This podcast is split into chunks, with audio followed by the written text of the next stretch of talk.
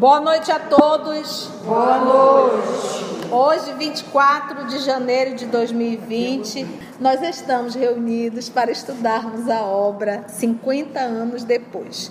Nós estamos no primeiro capítulo, acompanhamos a chegada de Caio Fabrícios sobre a sua liteira, acompanhada por, do, por alguns escravos carregando a liteira mais um escravo silencioso de aproximadamente os seus 45 anos. Diz o nosso Emmanuel, tipicamente característicos e um orgulho silencioso e inconformado. O perfil dele era o perfil de um israelita. O nosso Caio Fabrício chegou à casa de Euvídio, os que o recebeu com muita alegria. Então nós estamos nesse momento. O Caio Fabrício estava vindo aonde de Jerusalém, aonde a cidade está destruída, literalmente destruída por essas invasões, pela própria Roma realmente. E ele está contando a situação de Jerusalém. vídeo é sempre bom lembrar que foi no livro Há Dois Mil Anos, amigo do senador Públio que na primeira revolução de Jerusalém dos judeus contra os romanos, ele, ele na época foi preso junto com o senador. O senador ficou cego e ele, antes do senador ficar cego, tiraram o coração dele, ele vivo. Então agora ele está reencarnado como Euvídio Lúcio quando começou a falar desse assunto da guerra, desse então certo mal-estar, disse, vamos mudar de assunto. Então está nesse momento, o encontro desses dois amigos, ali estacionado, foi logo anunciado no interior, onde um patrício relativamente jovem, aparentando mais ou menos seus 40 anos, o esperava com evidente interesse. Então, aparece aí o Fabrício e o nosso Euvídio. Euvídio. Faço uma observação e uma dica. Pegue um papel pequeno e comece a colocar o nome dos personagens. Caio Fabrício é o representante do imperador.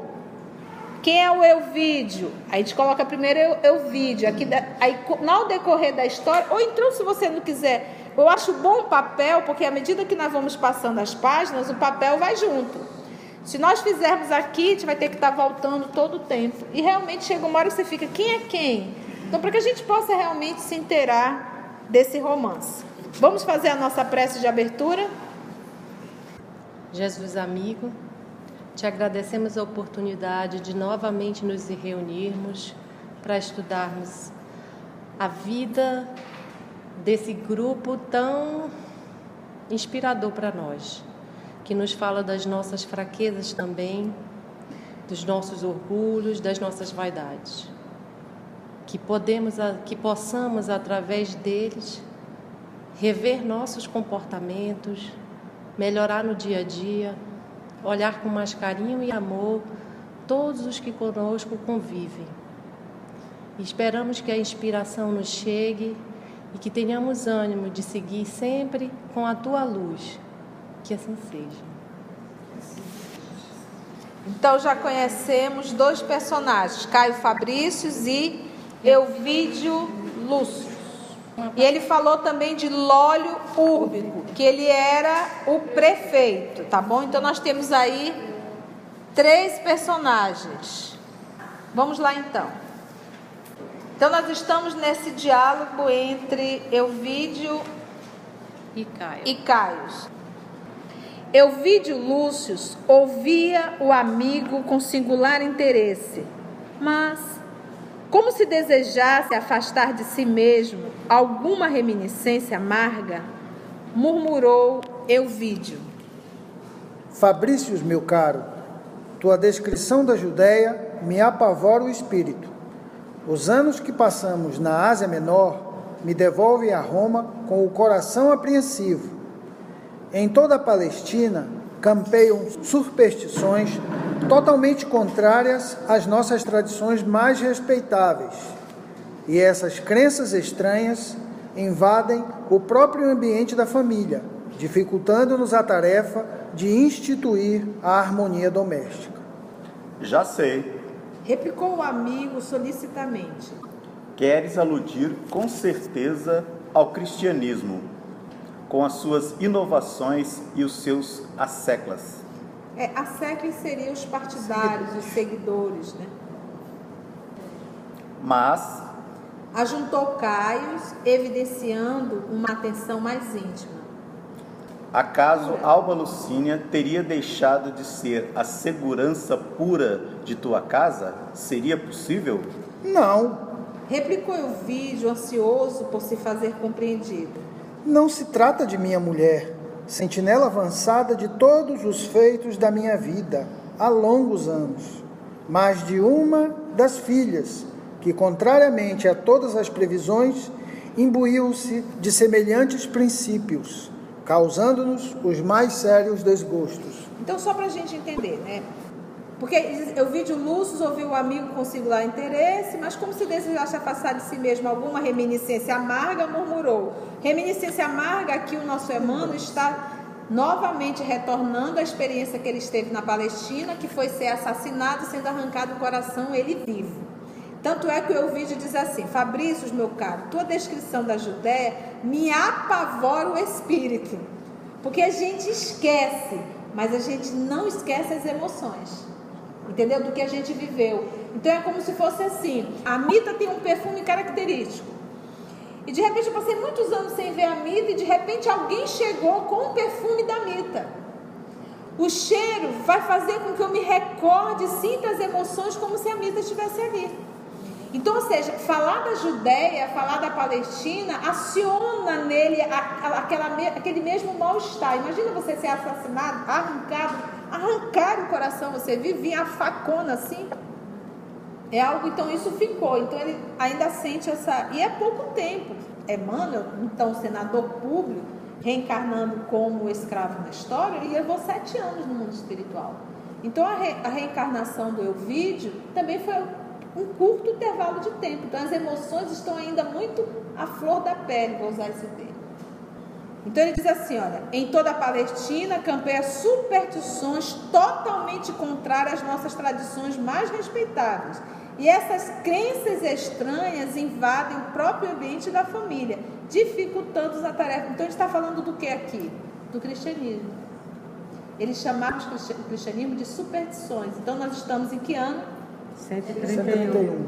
Ano de 131, quase 100 anos depois, e o cristianismo ali movimentando e ainda incomodando, porque os romanos eles eram politeístas. Eles tinham seus altares dentro de casa a determinado Deus. Ali eles faziam os seus sacrifícios, os seus pedidos. Porque o lance do, dos deuses era fazer pedido. Para cada Deus era um pedido. Por isso que foi o nosso estudo ainda há pouco, pedir obtereis do Evangelho. Nós ainda, quando nos, nos direcionamos à religiosidade, a gente já traz e anexa o pedido. Aí ele diz, já sei, queres te referir com certeza ao cristianismo. Com essas inovações, ele pergunta, por um acaso é Alba Lucínia? Aí um terceiro personagem, aliás, quatro. Alba Lucínia é a esposa de Elvídio. Então já anota isso aí. Ele disse: não, não é a Alba, não, não tem nada a ver com isso. Em verdade é minha filha. Um, ele tem uma filha que é cristã. E que ele diz que isso está perturbando lá. Vamos ver quem é essa filha? Ah, lembro-me de Elvídia e de Célia, que em meninas eram bem dois sorrisos dos deuses na tua casa, mas tão jovens e dadas assim a cogitações filosóficas?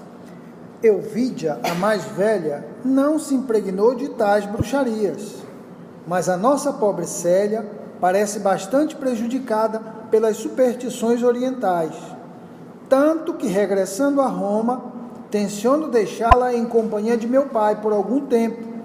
Suas lições de virtude doméstica hão de renovar-lhe o coração, segundo cremos. Então aí já foi apresentado duas filhas. Então nós temos o Elvídio, que tem uma filha mais velha chamada Elvídia, esse é nome, hein? parecer com o papai, né? Então ficou bem fácil. Eu vídeo e eu vídia. A criatividade, né? E tem também a Célia, que é a caçula. Então é a Célia que se converteu ao cristianismo. E eles falam aí de superstições orientais. Uhum. Por que, que eles falam de superstições orientais? Porque para os romanos você nascia na, na posição social que os deuses determinavam. E o cristianismo dizia que não. Nós nascemos de outras vidas que já tivemos, o cristianismo primitivo sabia das reencarnações, fala que somos todos irmãos, e isso para o romano não existe. Roma, quem é cidadão romano, é cidadão de primeira categoria, tanto que não era onde você nascia. Você podia nascer em Roma e não ser romano. E como Paulo de Tarso, que nasceu na Grécia, né? Ele nasceu em Tarso e tinha cidadania romana. Então não era onde você nascia, é se você tinha alguma forma de ter acesso a essa cidadania romana. E para eles isso era superstição. Primeiro que eles acreditavam em vingança, né? Tinha o Deus da guerra, o Deus de tudo. Então eles acreditavam em vingança. Esse negócio de perdoar a ofensa, sermos todos irmãos, o servo e o, e o senhor serem iguais, isso não existia na, na, na vida romana. É por isso que ele diz que isso são superstições orientais. Muito bem lembrado, é isso mesmo. E só para dar uma ideia do que está acontecendo, eles estão lá na Ásia Menor e vão voltar para Roma, né? Eles estão se arrumando, eles demonstram aqui que eles estão vivendo um tempo fora de Roma, na, na região aqui na Esmina, né, que é a Turquia, o Caio Fabrício está vindo da Judéia, então agora eles vão voltar para Roma um tempo depois de ficar fora de Roma. Aí quer dizer, esse tempo aqui a gente está se contaminando. Vamos logo. Vamos voltar, né? Porque a minha filha já se perdeu. É. Célia parece bastante prejudicada pelas superstições orientais. Tanto que, regressando a Roma, tenciono deixá-la em companhia de meu pai por algum tempo, não é verdade? Vamos lá. É verdade. Concordou Fabrício. O venerando Cneio Lúcio reformaria para as tradições romanas os sentimentos mais bárbaros de nossas províncias. Então, voltando, então nós temos Fabrícios, nós temos Euvídio, nós temos Alba Lucínia, nós temos Euvídia e nós temos Célia. E já conhecemos Célia. Pois é, já conhecemos o prefeito Lólio Úrbico e agora o Quinéio Lúcio, que é avô de Célia, logo pai de Euvídio. A família está crescendo, hein? Fazia-se a ligeira pausa na conversação, enquanto Caio Fabrícios tamborilava com os dedos, dando a entender a sua preocupação como se evocasse alguma dolorosa lembrança. Euvídio, murmurou o tribuno fraternalmente. Teu regresso a Roma é de causar apreensões aos teus verdadeiros amigos. Recordando teu pai, lembro-me instintivamente de Silano, o pequeno enjeitado que ele chegou quase a adotar oficialmente como próprio filho, desejoso de libertar-te da calúnia a ti imputada no albor da mocidade. Sim. Então, olha só, preste atenção. Nós temos agora aqui uma, ter uma outra pessoa, Silano. Esse Silano aqui a gente não pode esquecer dele. Por quê? Olha só, o amigo Fabrício diz assim: o vídeo, teu regresso a Roma é de causar um preocupação aos teus verdadeiros amigos. Recordando teu pai, lembro-me instintivamente de Silano, o pequeno enjeitado que ele chegou, olha só, quase a adotar oficialmente como próprio filho, desejoso de libertar-te da calúnia a ti imputada no alvor da tua mocidade. Então, eis que surge um Silano e que a fofoca em Roma era que o Elvídio seria pai de Silã. E a cara do, do Caio? E a cara do Caio, né? Tipo assim, doido para saber. Não vai voltar, né? Tu vais voltar. O Caio é amigo, porque diz fofoca, né? Não, e ele diz assim, verdadeiros amigos. E se agora tu vai voltar para lá, vai te deparar com Silano, e quem era a mãe de Silano? Sente só o drama. Olha onde que ele vai pisar. Vamos lá, o anfitrião. Sim. Sim. Disse o anfitrião como se houvera repentinamente despertado. Ainda bem que não desconhece ser caluniosa a acusação que pesou sobre mim. Aliás, meu pai não ignora isso.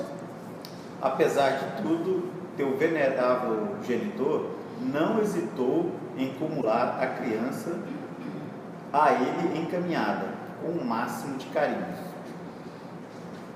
Depois de passar nervosamente a mão pela fronte, imagina o clima, né?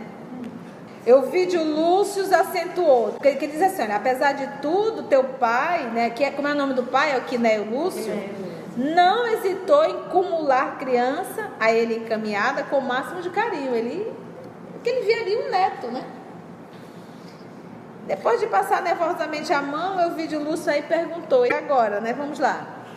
E Silano, sabes o que é feito dele? Agora que fique bem claro, o Elvídio não tinha certeza se esse menino era filho dele. Ele quis entender, né? e ele acreditou na mentira dele. Mas que ele teve com a mãe do rapaz, ele, Ele teve. Vamos lá, quais foram as últimas informações? Por onde anda Silano? As últimas informações davam-no como incorporado à nossa, às nossas falanges, que mantém o domínio das galhas, como simples soldado do exército.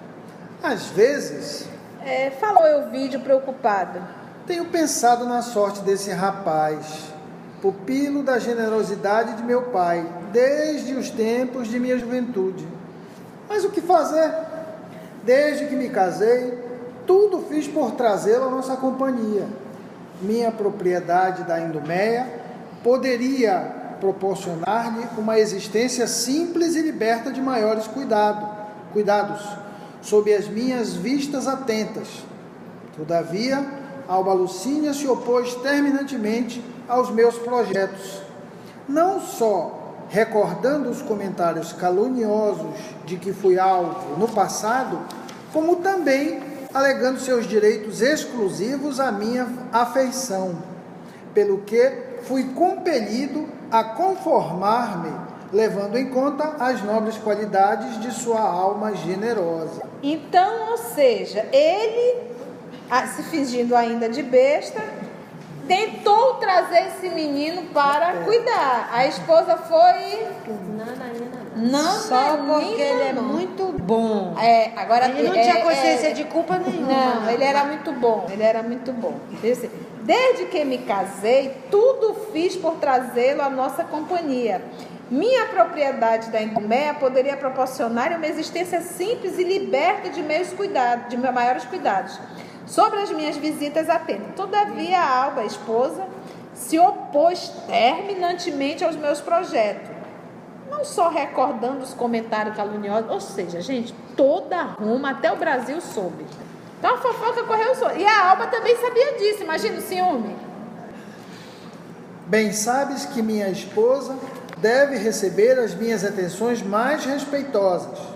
Não tenho remédio, senão aceitar de bom grado as suas afetuosas imposições. Imposi- Aí a gente para para pensar. Olha que interessante. A atitude da Alba Lucínia trouxe uma encrenca para o livro todo. Se a atitude de Alba Lucínia fosse uma atitude cristã, 70% da encrenca aqui teria sido resolvida. Porque o que a gente tem que entender é assim: a nossa reencarnação é uma viagem programada, mas o que vai acontecer ao decorrer da viagem é o livre-arbítrio. Então, em verdade, a nossa história ela não está escrita. Aqui a gente está lendo o que já aconteceu. Mas a nossa história não, não está escrita. Ela vai ser, sendo escrita à medida que eu vou tendo atitude. A coisa pode ficar mais grossa, como pode ficar mais fina. Tanta dificuldade acontece que não estava na programação. Foi Então, aqui, nesse momento, se ela tivesse tido uma atitude cristã, ela ia dizer assim: o, o, o Elvídio, morto de culpa, porque se ele não tivesse culpa, ele não faria a proposta. Ele não faria. Quando ele disse assim, querida, amor, fofa, assim, temos um menino, Silano. Ele tá assim, tipo assim, abandonado. Vamos trazer, vamos cuidar dele e tal. Meu papai não tem mais tanto. Não, não quer. Apesar que tem uma fofoca que roda aí, que é seu filho, você vai trazer para cá, para dentro? Pergunta é: se essa pessoa fosse um Cristo, se fosse uma Alcione, para para pensar, se fosse uma Alcione, o que, que você lá ia fazer? 70% da encrenca teria acabado. É difícil amar, é mais fácil odiar. Porque essa é a frase que a gente tem que dizer. Então, em verdade, quando diz é difícil ter é uma alcine, a gente está querendo dizer que é mais fácil ter milhões de capeta do que uma alcine. É muito mais fácil ser mal, mal do que ser bom. Você está entendendo? Então a gente tem que fazer essa parada, porque a gente não pode só ler o romance, a gente tem que ler o romance e tem que fazer reflexões.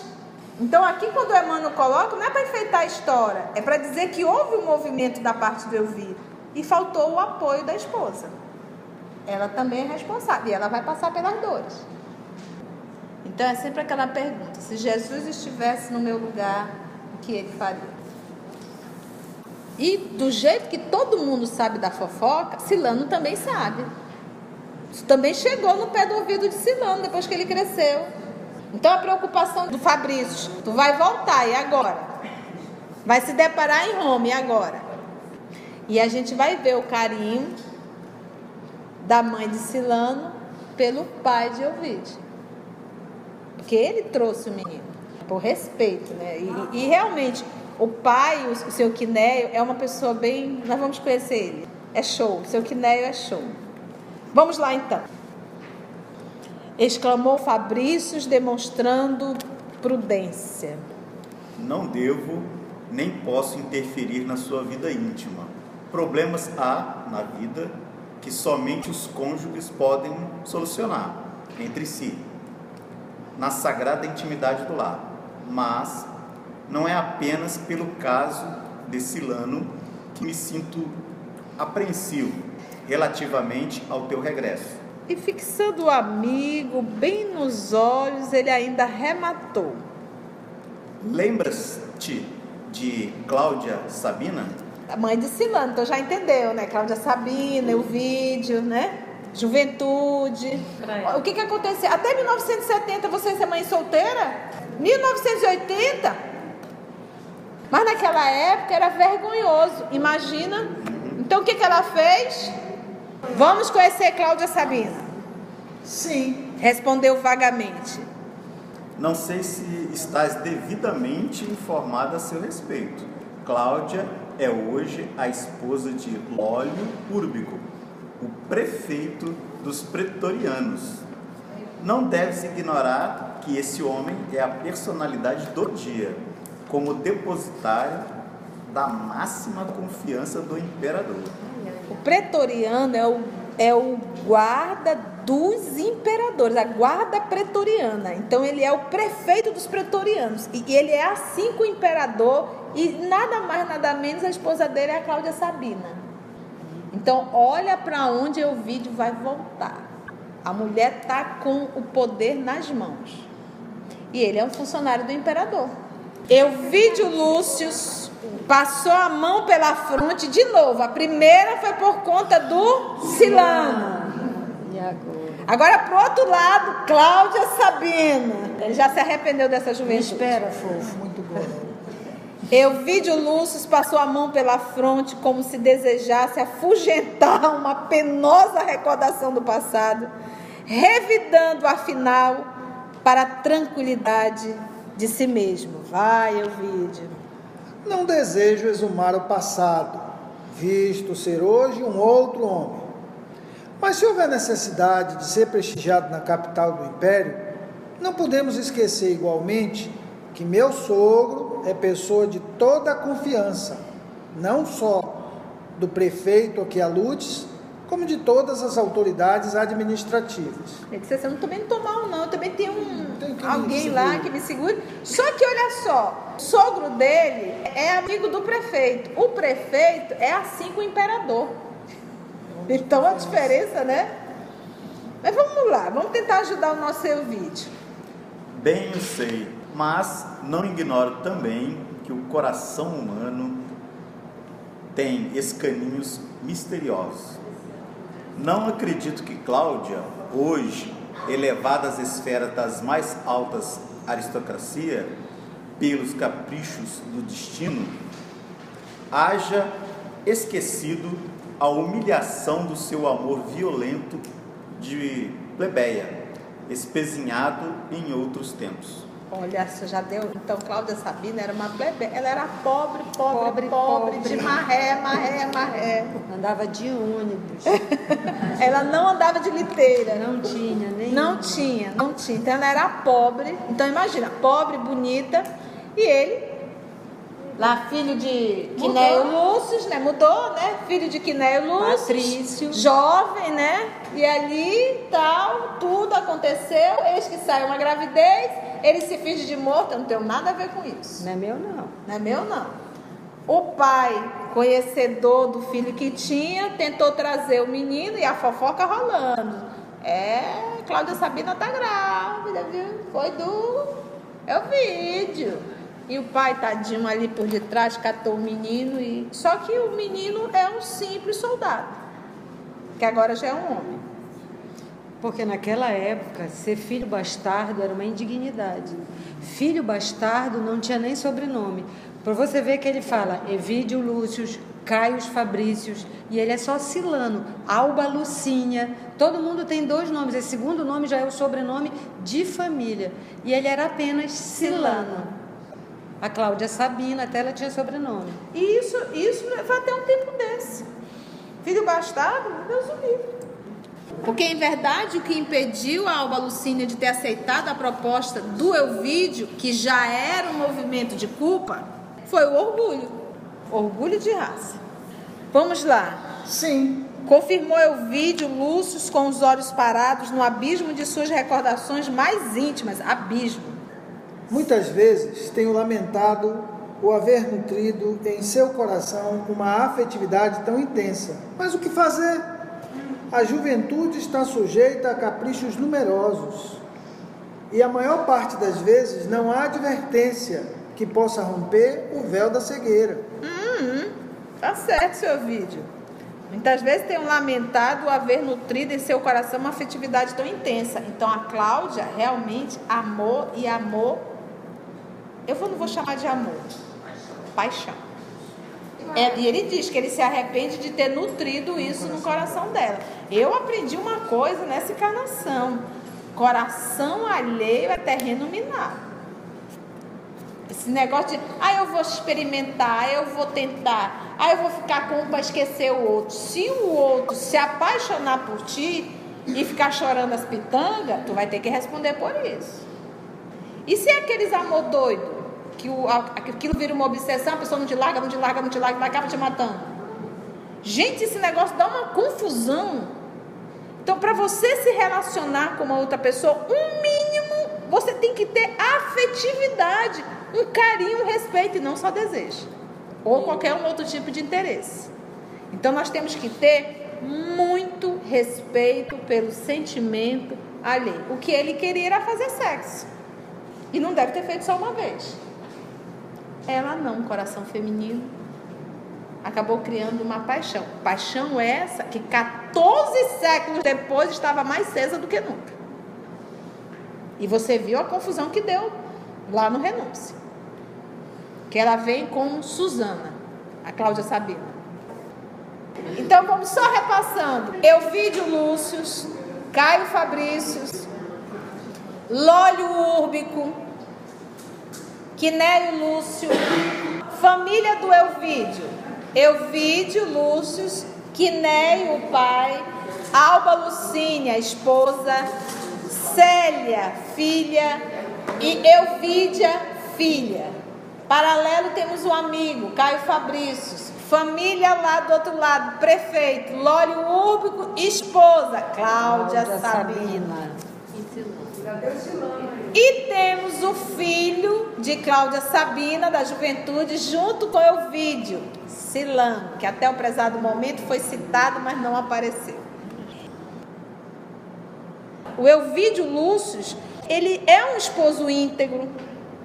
Nós vamos perceber isso, autêntico, não trai a sua esposa. A encrenca dele foi na juventude. Então, isso para a gente entender que eu não vou responder só pelo que eu fiz na minha fase adulta. Às vezes nós temos escolhas na juventude que vai refletir por séculos. É o caso do Elvídio. Vamos agradecer a Jesus, o tempo já se foi. Vamos orar. Querido amigo Jesus, é com o coração em alegria que agradecemos pelo teu chamado para que o estudo, Senhor, nos sustente a alma, ainda vacilantes que somos no cumprimento de tuas leis, Senhor. Mas aqui estamos, dispostos, Senhor, a nos curarmos de nossas aflições morais. Agradecemos, Mestre, aos teus mensageiros do amor divino, que contribui conosco para que esse trabalho seja o remédio, seja o bálsamo para as nossas dores. Obrigada, Senhor Jesus. Obrigada, Maria Santíssima, Mãe de todos nós que nos coloca no, colo. Quando a dor bate em nossa porta, nos incentivando com a coragem e a vontade firme de perseverarmos na busca do bem maior, que é aprender a fazer a vontade de nosso Obrigada, nossos amigos, anjos guardiões, amigos sinceros que nos tutelam e que nos estendem as mãos para que sejamos vitoriosos, mesmo nessa encarnação, onde somos chamados a aprendermos a sermos homens de bem. Que as tuas bênçãos, Senhor, se estendam aos nossos familiares, a todos aqueles, Senhor, que muitas das vezes temos dificuldade de convivência mas que através de nossos esforços saberemos cultivar em nós o compromisso que assumimos nessa encarnação. Que assim seja. Que assim seja.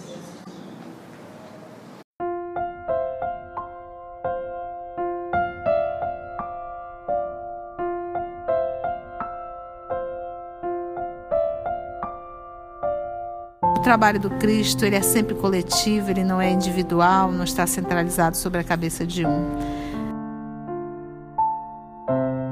Somos o EOS, esse grupo que Jesus foi construindo ao longo dos anos. E estamos nós aqui estudando e tendo a alegria de poder compartilhar com todos vocês.